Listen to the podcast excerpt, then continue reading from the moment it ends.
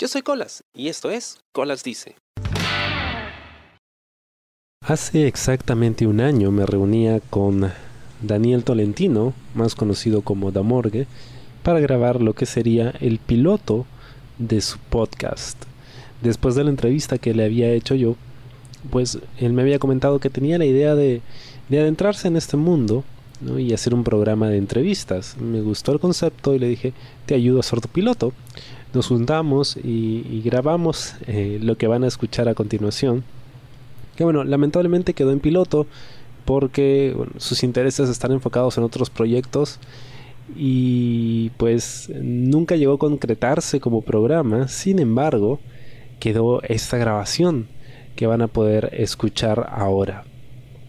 Está dividida en dos partes porque fue una conversación extensa, pero lo que más rescato de, esa tarde en la que nos juntamos a grabar fue lo que hablamos antes y después del podcast, como suele sucederme con muchas de las entrevistas que hago. ¿no?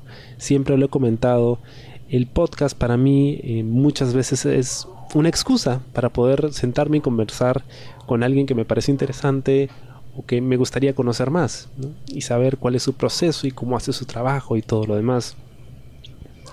Y esta precisamente fue la excusa perfecta para hacerme más amigo de, Daniel y conocer un poco más qué hay detrás de ese personaje, ¿no? de, de Amorgue. Siempre me ha gustado su trabajo, me parece que es súper capo y siempre eh, busco su opinión sobre algunas cosas que estoy trabajando, ¿no? Porque pues sé que él va a ser muy directo, muy honesto, ¿no? Y lo va a decir de una forma que me va a ayudar a encontrar camino para poder eh, llegar a, a concretar lo que quiero con la obra en la que estoy trabajando. Su historia probablemente ya la conoces y si no, te invito a escuchar la entrevista que le hice hace ya un año. ¡Wow! cómo pasa el tiempo. Y quería pues celebrar, entre comillas, estos seis años de Colas Dice, compartiendo algo que pudo ser y no llegó a concretarse. Que no necesariamente era un proyecto mío, pero en lo que tuve la suerte de participar. El hacer podcast no necesariamente es contar tu historia, sino contar las historias de las personas que me cruzan el camino. Y ese era el propósito detrás de, Colas Dice, ¿no? Ese es el concepto, de hecho, del, programa. Y precisamente esta entrevista lo demuestra, ¿no? Creo que encapsula muy bien eh, todo lo que aprecio de este medio. Por supuesto, la entrevista no se la hago yo a él, él me la hace a mí, pues yo soy su primer invitado. Y es divertido ponerse del otro lado, el, ser el que, el que pues tiene que responder las preguntas en lugar de hacerlas, aunque a veces se invierten los roles. y pasa porque estoy tan acostumbrado a hacer yo las preguntas que no puedo evitarlo, Y pues se sale de control, pero termina siendo una conversación muy, muy divertida. Y qué, qué bueno que, que bueno, pues al, final no se llegó a concretar el programa lamentablemente, pero qué bueno que quedó esta grabación, ¿no? Para encapsular ese momento del tiempo.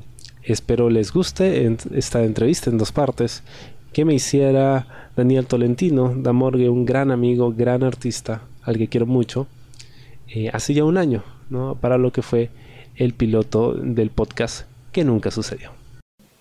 Ok.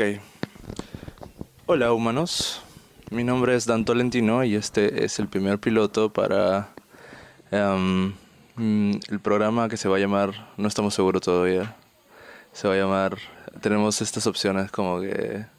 Em, la primera es puro talento, la segunda es vigilancia suicida y la tercera que creo que es la, la, la, la más este, pertinente es no sé lo que estoy haciendo.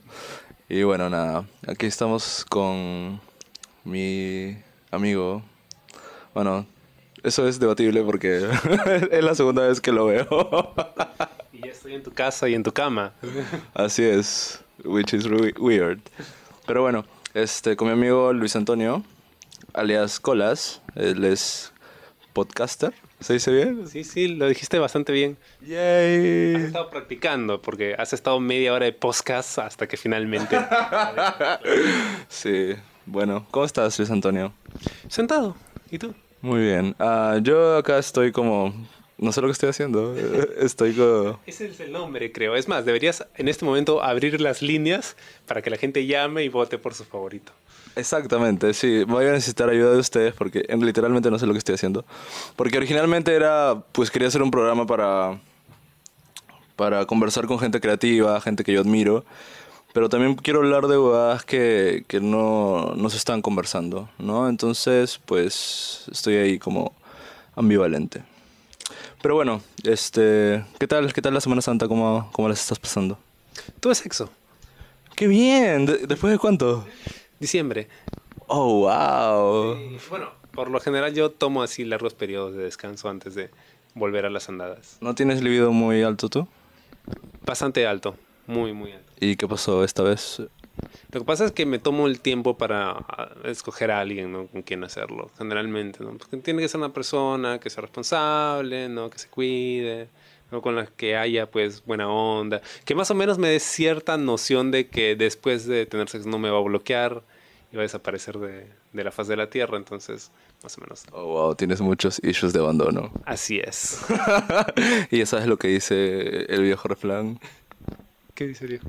Eh, ¿Cómo era? El que mucho escoge, poco coge, uno ¿verdad? Creí que era que eh, el que da y quita con el diablo resucita, su pellejo se marchita y su suegra resucita. también, también, o lo que Grindr te da, también te lo quita. También, probablemente. Ay, está bueno. Pero no uso Grindr, de hecho. ¿no? ¿Por qué? Porque siento que Grindr es como que ya el último círculo del infierno. O sea, la gente ya va de frente a eso, ¿no? En cambio, a mí sí me gusta entablar una amistad antes de, entonces, Tinder. Me parece bastante... Iba a decir... Iba a decir me parece bastante saludable hasta que dijiste Tinder porque es la misma mierda con otro calzón. Exactamente. O sea, digamos que la gente se, se aguanta un poquito más, ¿no? Se, se frena un poquito más. Claro, porque Grindr es a mí para cachar, Claro. pero Tinder sería como, pues, oye, ¿quieres tomar un café a mí para cachar? Claro, No, exacto. entonces es como Tomamos un café y cachamos. Ajá, claro, claro. Ah, qué bueno, qué bueno. Este... No, no es bueno. La verdad es que no es bueno. ¿Por qué?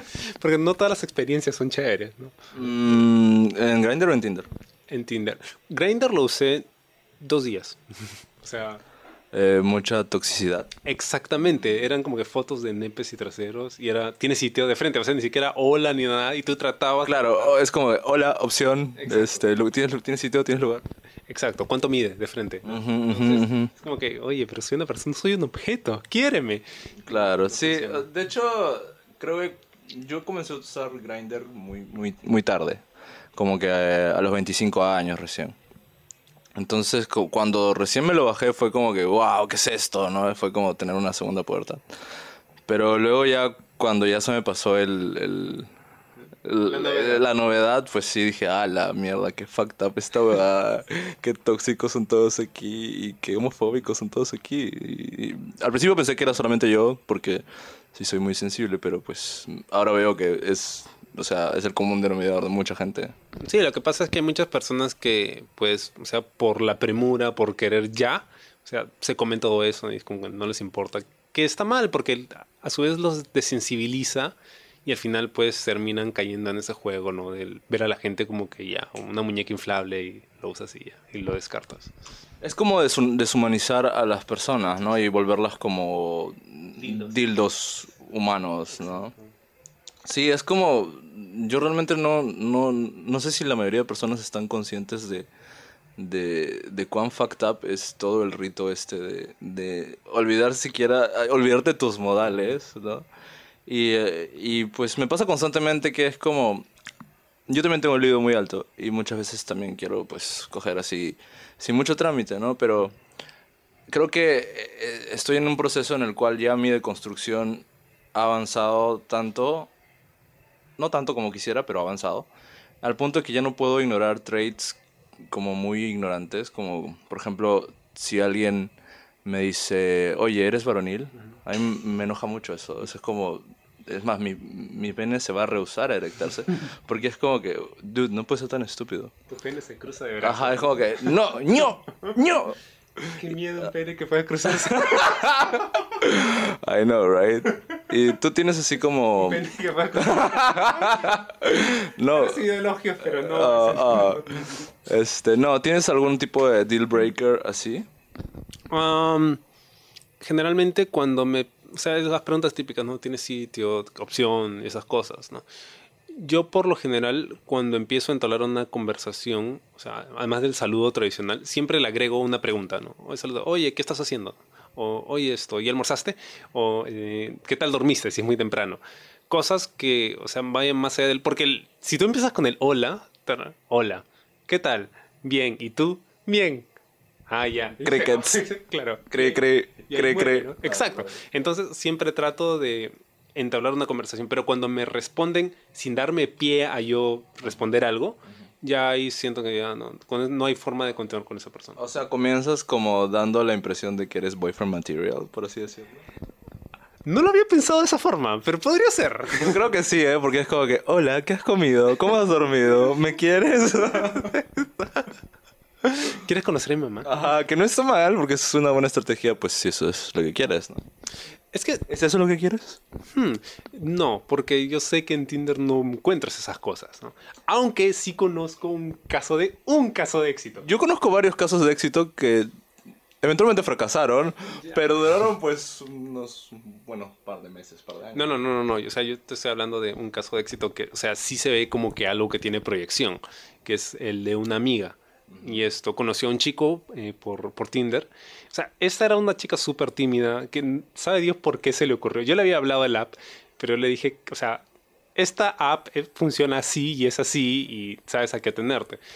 Y ella la usó y de pronto creo que en, un- en- ese mismo día conoció a un chico al que le gustaban también los libros de, de literatura fantástica. Y de repente congeniaron muy bien y empezaron a salir todo a su ritmo. ¿Dónde se encontraron? ¿En Galería de Anales? No, no, no, no. Esto, no, para la gente que lee literatura fantástica, Arenales, Arenales es para los frikis, ¿no? Ah, Es, es otra rama, es otra especie. Es como ¿no? otro nido del infierno. Exactamente. No, eh, eh, no sé dónde los La cosa es que. Madre. La cosa es que ya tienen un año y unos, y unos tantos meses y la cosa está muy formal. Y las familias los conocen. Claro, la familia no sabe que se conocieron por Tinder, ¿no? Claro. Claro, porque eso arruinaría la magia. Tú sabes que al principio yo tenía como que una especie de prejuicio con respecto a estas apps porque creo que todavía tenía esta idea de que las relaciones o el amor debían nacer desde la casualidad, desde lo poco forzado y sentía de que al bajarse estas apps pues estabas eh, quitándole, ¿no? Esta este, este, este misticismo, ¿no? De que, oh, este, pues, este- esta puede ser la persona para mí, ¿no? Y es como que, este, ¿alguna vez te pasó pensar que era indigno meterte a... Obviamente Grindr es, es indigno siempre, ¿eh? sin importar cuál, cuál, qué es lo que tú quieras encontrar. Pero ¿sientes que usar estas apps es, es indigno? ¿O sientes que ya es la normatividad de ahora?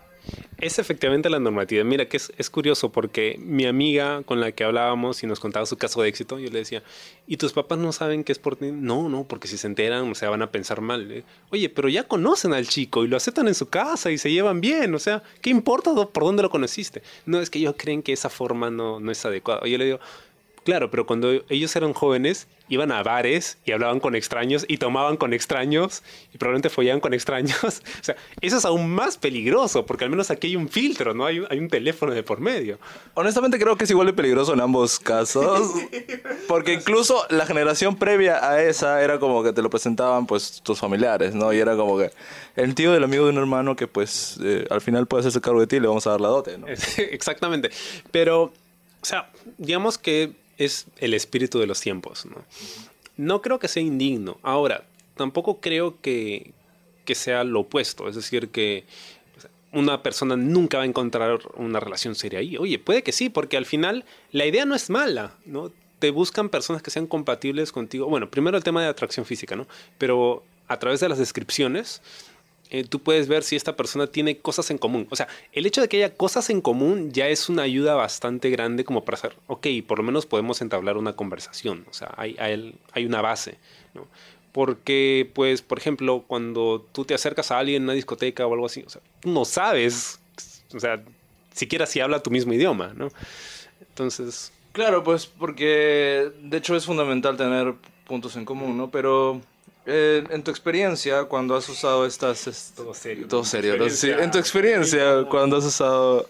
I'm living for this shit.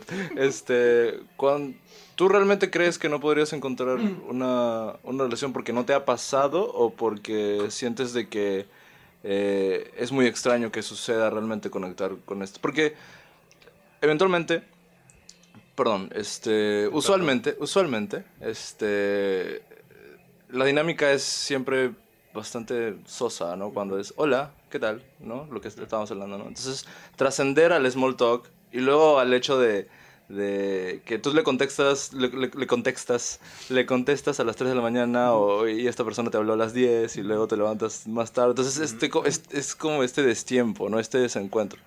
¿Cómo trasciendes eso? Oh, es una buena pregunta. Lo que pasa es que no es que yo no crea que pueda darse, creo, o mejor dicho, no lo espero. ¿No? O sea, si se diera, oye, qué bacán, ¿no? Otro caso de éxito. Pero eh, no espero que suceda precisamente por esas cosas, sobre todo por la mecánica. Antes, por ejemplo, en las salas de chats, tú te reunías con gente por intereses. Entonces ya había un tema en común, ¿no? pero ahora es por el tema meramente físico, ¿no? O sea, porque el- la costumbre esta de descartar a la gente como si fuera un menú, ¿no? De derecha, izquierda, derecha, izquierda, si te gusta, ¿no? Muchas veces la gente da match sin haber revisado siquiera el perfil de la persona. ¿no? Ah, yo soy de esas personas. Es como que estoy en el baño así sentado y es como que la la la la la la la swipe swipe swipe swipe swipe. que no no no no no ni siquiera ni siquiera leo honestamente pues porque siento de que yo no estoy particularmente buscando algo específico, ¿no? Pero quizás no sea la historia de las demás personas. Claro, o sea, parte por ahí, ¿no? ¿Qué cosa estás buscando? Yo por lo menos busco entablar amistades. Saludable. Claro, no, no relaciones no, sexo al paso tampoco, porque no Pero es tampoco te niegas, o sea, no, no es como que No, no, o sea, no me cierro, pero, pero, o sea, yo sé que las probabilidades de que eso pase, o sea, son... claro, claro. Cue the sack music. ah, Exactamente. Claro. Este, yo tengo bastantes como sentimientos muy fuertes. Tengo muchos sentimientos muy fuertes con respecto al hecho de, de declarar públicamente qué es lo que no quieres en una persona cuando estás en esas aplicaciones. Este, sobre todo cuando dices este, no afeminados, no gordos, no asiáticos, no negros. Y pues el otro día justo es- estaba, puede sonar como que a Rich o algo ya un poquito descabellado, pero estaba viendo yo el pianista que le acaban de subir a Netflix con Adrian Brody que pf, tiene la nariz más hermosa del planeta. Este y, y hay una parte en la que obviamente la película se da en un contexto de pues este eh, de la Segunda Guerra Mundial, de no del Holocausto judío. Y en el comienzo, en la primera mitad de la película, eh, el personaje de Adrian este, quiere entrar a un bar con una chica y, y, en la puerta del bar decía, no judíos, no Jews. Entonces, inmediatamente mi mente relacionó el hecho de, de poner ese disclaimer de no con, el, con este contexto familiar de ver en las apps no gordos, no fems, no, no Asians, ni, no todas estas jugadas, ¿no? Entonces dije, al final, o sea, son en, en magnitudes muy distintas y muy, y, y obviamente, ¿no? Pero al final es discriminación, ¿no? Sí, mira que yo entiendo que todos tenemos preferencias sobre el tipo de persona que nos atrae, nos gusta, ¿ok? Pero cuando tú ya lo haces expreso, quiere decir que hay una, em, hay una situación de rechazo explícito. O sea, no que simplemente no te gusta o no, te, no estás interesado, sino que lo rechazas. Entonces, eso también es un red flag para mí. Es como que, ya, si no te gusta, simplemente no le das match, ¿no? ¿Por qué, ¿Por qué necesitas decirle a todo el mundo que no quieres eso precisamente para reafirmar tu propia, no sé, pues masculinidad entre comillas? O que eres blanco, que eres delgado, que eres... Es un poco, es un, es un poco triste. O sea, me demuestra que la persona es, tiene problemas y tiene muchas inseguridades, ¿no? Claro, porque por ejemplo, hace pues un mes salí con un, un chico y yo y estábamos ahí conversando, pues caminando. Y todo muy bonito, todo como que el chico sabía de cine, yo también, comenzamos a intercambiar pues... Fluidos. flu- no, todavía no, Ok. todavía no, porque no tenía sitio en ese momento. Todo se resume eso. Ajá, sí, claro. Pero este, a mí siempre me gusta preguntar cuáles son los deal breakers de la persona, porque me hace, me da una idea de, de, de con quién estoy tratando, ¿no? Y él me dijo, pues básicamente me gusta todo el mundo menos los, los asiáticos. No. Y yo, mmm. Why, though? Y le dije, mm, y me dijo, ¿qué? Y yo, "Mm, ¿no te parece que eso es un poquito racista? Y me dijo, "Eh, no, pues porque, pues, mm, tengo amigos asiáticos, ¿no? Y es como que to- todo bien, simplemente no me llaman la atención. Y yo le pregunté, ok. Pero me vas a decir de que de toda la población asiática no te gusta ni una sola persona, ni un solo chico. Y se quedó como pensando un, un minuto y medio y de ahí me dijo, bueno, es muy es poco probable que me guste un asiático, ¿no? Entonces es como que pues ahí pudo haber como un, un espacio a, a autocrítica y autorreflexión, pero siento que también em, el hecho de, de presenciar este tipo de microdiscriminaciones y no, no señalarlas o no traerlas a la mesa también creo que es algo que contribuye a que se sigan dando. No sé qué opinas. Cierto, es como el tema del racismo. O sea, si tú no lo discutes, eso no quiere decir que no exista. No, al contrario, es necesario tener esa charla para poder, o sea, evaluar qué cosa está pasando, ¿no? Y qué, qué cosa se puede hacer para frenarlo, detenerlo de alguna forma. Sí, pues, es que también ese es otro tema. Muchas veces hay personas que evitan confrontar a la otra para que esta otra persona no pierda interés en uno, ¿no? Entonces, evitas tocar ciertos temas. Es como, bueno, ya no le gustan, pues ya, pues, ¿qué importa, no? Igual. Lo puedo cambiar. Exacto. Ya, ese es el peor error que puedes, que sí, puedes cometer, ¿no? El hecho de que tú puedas, quieras cambiar a una persona. Porque la lógica de querer cambiar a una persona, o sea, a partir de ahí está mal, porque eso quiere decir que no te gusta esa persona, te gusta una versión idealizada. No, no estoy tan de acuerdo con eso porque yo siento de que el decir de que tengo que gustar de ti solamente porque eres así, o sea, yo siento que eso responde mucho a la idea del amor romántico en el cual tú tienes que ser perfecto para mí por, por existir. Yo siento que las relaciones tienen mucho... em, es un reto para trabajar tu adaptabilidad, ¿no?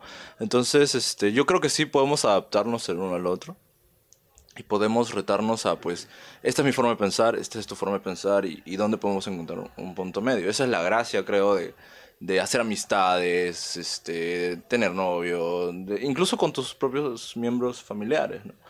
Sin embargo, existe también la- el tema de la disposición, ¿no? Si la otra persona está realmente dispuesta a, a encontrarte a la mitad del camino, ¿no? Claro. O sea, es, es un tema de negociación, ¿no? Es cierto.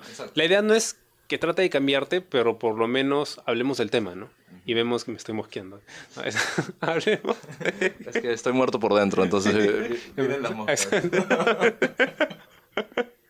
Entonces, eh, si lo ves por ahí, o sea, como la posibilidad de que ambos se hagan mejores personas, eso es lo ideal en, una- en cualquier tipo de relación amical, de pareja, familiar, lo que sea. Pero si lo ves como quiero amoldarte a mi idea de ti, ya ahí es donde tienes problemas porque eso no va a pasar, ¿no? Y ahí van- tarde o temprano van a chocar y se va todo el diablo. Ya, sí, tío. O sea. ah, De hecho, por eso regresé a Lima. ¿Por qué de hecho? What happened? Eh, no, o sea, pues para empezar, bueno, creo que este programa sí se va a llamar No sé lo que estoy haciendo. es el que va ganando en las Ah, sí, encuestas, sí, sí. la gráfica. Porque yo eh, eh, este cuando me fui a México no sabía lo que estaba haciendo, ¿no? Pues este, yo me acuerdo que siempre habías como fantaseado con la idea de emigrar e irme a otro país sin decirle nada a nadie y todo esto. Pero cuando lo hice me di cuenta, ok, soy una persona muy sensible, eh, emocionalmente inestable, eh, que necesita pastillas tanto para vivir psicológicamente y físicamente, ¿no? Entonces, era como que, ok, ¿cómo vas a hacer para, para obtener todas estas cosas, no? Eh, entonces, fue una bonita experiencia. Hice amigos con los que actualmente cuento en, mi día a día y de los cuales no quiero prescindir. Podría, pero no quiero. Este, pero hubo un, factor que ya era como muy, muy difícil para mí, que era el hecho del, del, del machismo, del constante eh, sobrevalor al macho, que es más, incluso más fuerte que aquí. Porque es como, allá en México te pueden perdonar todo siempre y cuando tú tengas una barba y seas masculino. Eh, y quizás creo que porque me fui a vivir a la provincia, tal vez. Fue un poco como que abrumador. Entonces necesitaba como un break. Por eso no estoy como que de vuelta permanentemente. ¿Por qué, por qué, ¿En qué momento comenzaste tú a entrevistarme a mi maldita sea? este es mi programa. This is my moment. y yo como cojudo cayendo. y yo como cojudo cayendo. Este programa de verdad se, se va a llamar No sé lo que estoy haciendo. Si te gustó esta primera parte de la entrevista, no te pierdas la segunda parte. El siguiente episodio, a la misma hora y por el mismo lugar. Yo soy Colas y esto fue Colas Dice. Chao. ¿Te gustó el programa? Sí. Suscríbete y comparte.